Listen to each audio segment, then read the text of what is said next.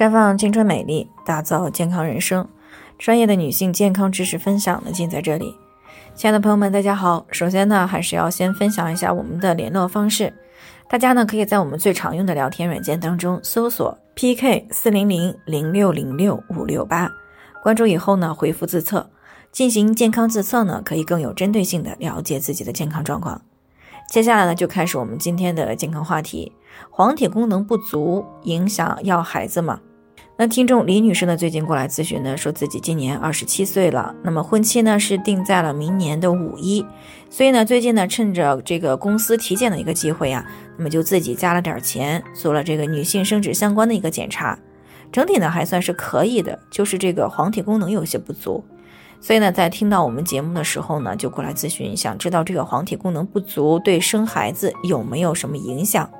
那在回答这个问题之前呢，我们要先了解黄体是什么，它有什么样的功能，是否参与了生孩子的整个过程。那么所谓的黄体呢，是一种排卵以后由卵泡迅速的转变成为腺体一样的结构。那具体来说呢，就是卵泡当中的卵子呢排出以后，残留的卵泡壁塌陷了，卵泡膜的结缔组织、毛细血管呢等这些深入到了颗粒层。并且呢，在这个脑垂体分泌的促性腺激素作用之下呢，演变成为体积比较大的、富含有毛细血管，并且呢具有内分泌功能的细胞团。因为它在这个新鲜的时候呢，这个显示的是一个黄色的啊，故得名叫黄体。那么黄体的主要功能呢，是生成与分泌孕激素以及雌二醇这些激素。其中呢，孕激素就是我们平时通常所听到的这个黄体酮啊，类似的。那么它的作用呢，主要就有四个方面。第一个呢，就是在排卵以后呢，使子宫黏膜内的腺体生长啊，子宫充血，内膜增厚。那这个时候呢，就为受精卵的植入呢做好了准备。受精卵植入以后呢，就慢慢的产生胎盘，并减少了妊娠子宫的兴奋性，抑制它的活动啊，以保护胎儿的一个安全生长。第二个呢，就是与雌激素共同作用。促使乳房充分的发育，为产乳做准备。第三个作用呢，就是使这个子宫颈口呢闭合，粘液呢减少变稠，会使这个精子呢不易穿透。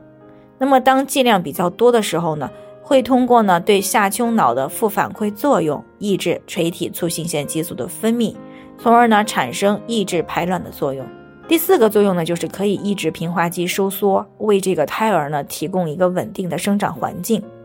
所以呢，总体来说呀，黄体的作用主要就是维持正常的月经周期，以及为受孕呢做好一个充足的准备，并且呢，在这个孕早期为胎儿的正常发育呢提供稳定的环境条件。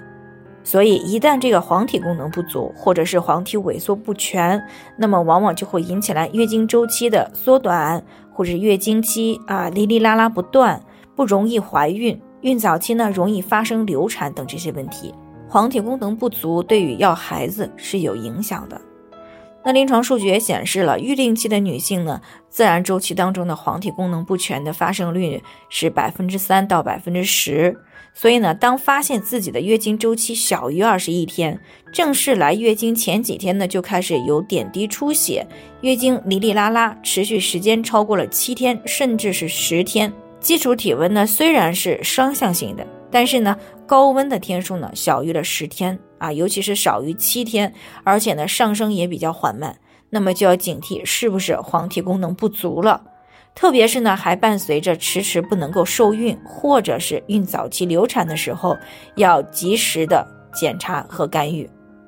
当然了，即使发现了黄体功能不足，也不用过于的担心啊，因为呢，这种情况如果干预的比较及时，那么大多数呢，可以在这个干预以后呢，实现受孕，并且呢，生下健康宝宝的。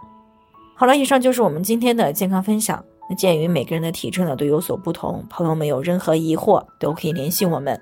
我们会对您的情况呢做出专业的评估，并且呢给出个性化的指导意见。最后呢，还是希望大家都能够健康美丽常相伴。我们明天再见。